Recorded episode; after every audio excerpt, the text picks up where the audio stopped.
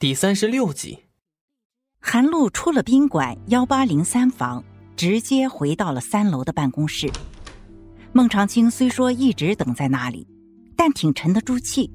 见到韩露回来，并没有主动发问，只是用询问的眼神看着他。韩露若有所思的欲言又止，到最后还是孟长青忍不住了：“你就说是杀是剐，还是放任自由吧。”我总觉得哪里不对劲，但又说不上来。这个徐瑶跟我们以前见到的是一样的，到底是因为神情呆滞让他感觉不一样，还是别的原因呢？韩露自言自语的说，眼睛微闭，努力在思索着。管他那么多，斩草除根就能一劳永逸。孟长青嗤之以鼻。那我们应该怎么做？韩露也是不怕一万，只怕万一。在我们眼皮子底下还不简单？明天给他们的食物加点料。孟长青阴险的笑着。不行，在我们的宾馆这样去见阎王，我们还能撇清关系吗？韩露马上就否决。怕什么？这宾馆的法人又不是我们。况且还有人罩着。孟长青无所谓的说：“警察查起来还是会牵扯出我们的，而且徐瑶这件事让那人很恼火，怪我们没有料理好后事呢。不行不行，得想个两全其美的法子。这些年来，孟长青做了那么多见不得光的勾当，都没出事。”韩露的尖角和得力的善后工作，绝对是原因之一。我到现在还在后悔，当初就不该把周勇放生。现在他在看守所里，也是一个不定时炸弹。孟长青眉头深锁的说：“嗯，这个人也一定要除掉。只是他在看守所里，办起来就更艰难了。”韩露隐隐觉得这次麻烦有点大，不禁也皱起了眉头。第二天傍晚，李安和乔装打扮的唐浪带着食物来到连海宾馆幺八零三房。看惯了唐浪大大咧咧的样子，突然看到一身西装还戴着金边镜框、镶着咖啡色镜片这样一个有形眼镜的唐浪，聂远差点就没认出来。还真别说，“人靠衣装”这句话一点都不假。唐浪经这么一打扮，活脱脱就是一个有深度的斯文人。这个心理医生的人设算是撑起来了。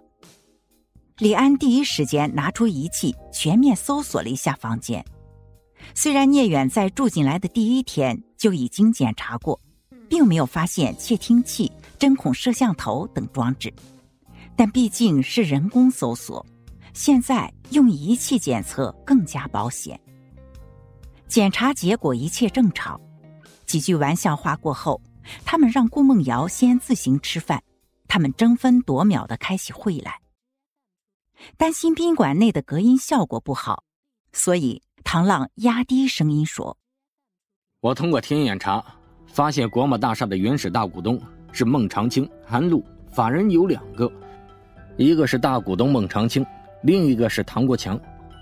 不过在三年前就把法人和大股东全部转交给了唐国强。聂远和李安认真的听着唐浪的汇报，不时的点点头。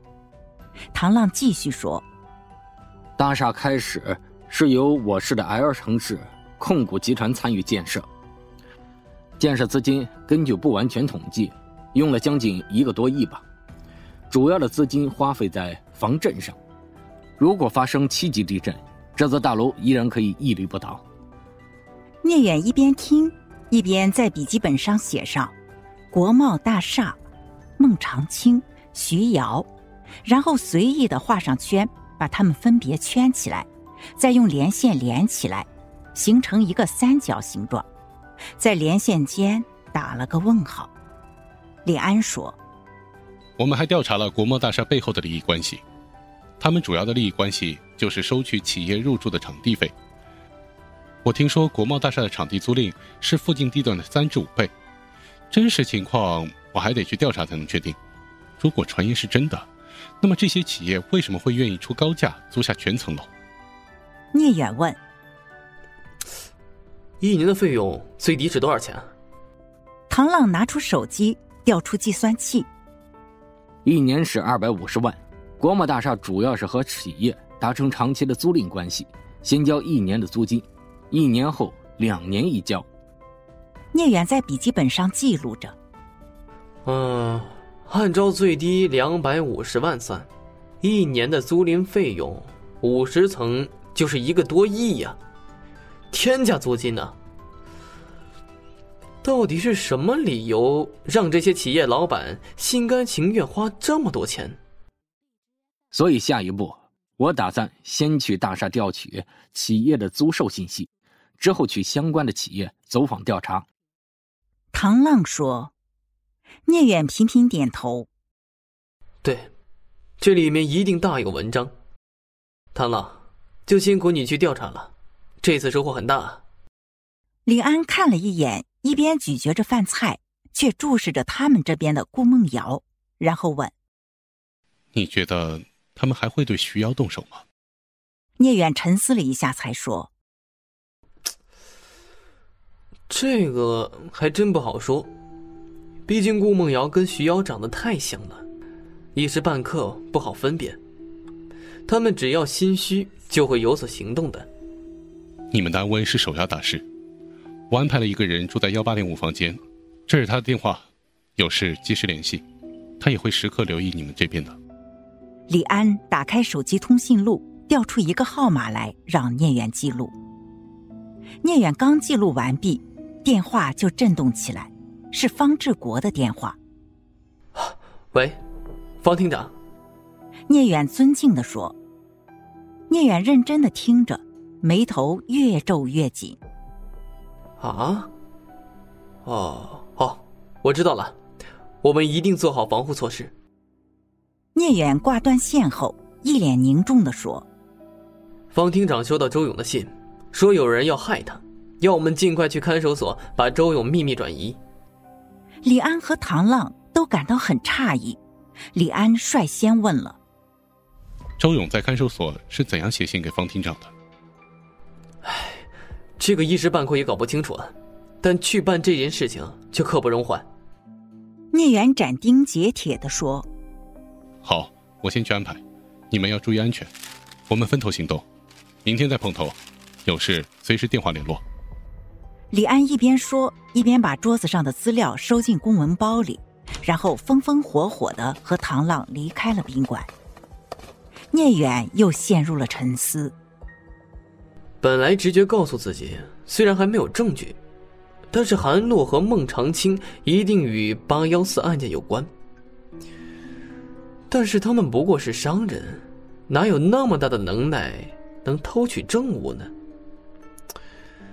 那他们背后的黑手又是谁呢？周勇显然知道事情的真相，但怎么不和盘托出呢？本集已结束，谢谢您的收听，下集更精彩。